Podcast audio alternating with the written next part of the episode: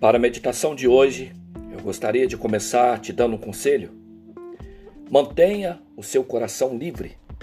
Para isso, quero compartilhar um trecho da oração modelo que o Senhor Jesus ensinou aos seus discípulos, que está no Evangelho segundo Mateus, no capítulo 6, o verso 12, que diz assim: E perdoa-nos as nossas dívidas, assim como nós perdoamos aos nossos devedores Jesus falava frequentemente sobre a necessidade de perdoar os outros.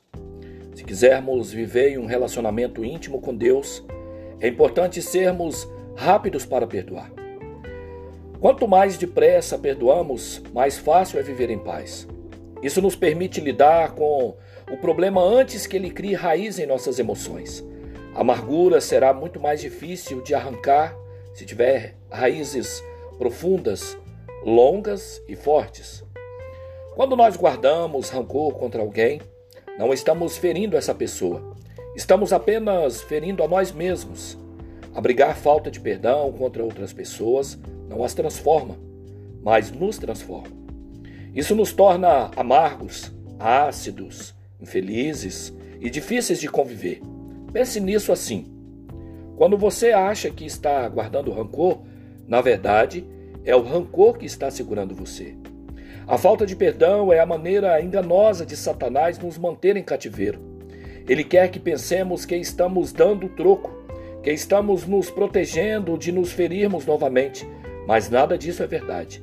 A falta de perdão continua a ferir você e o impede de se aproximar de Deus.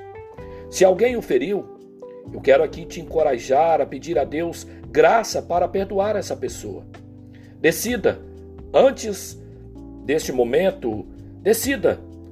A partir de agora, a partir desse momento, a partir desse momento em diante, mantenha o coração e a vida livres dessa emoção negativa e destrutiva.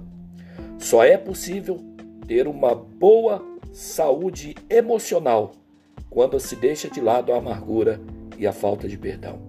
Que Deus te abençoe e que você possa perdoar aquilo que tem te ofendido para que Deus também possa conceder-lhe perdão. Que Deus te guarde nesse dia, em nome de Jesus. Amém.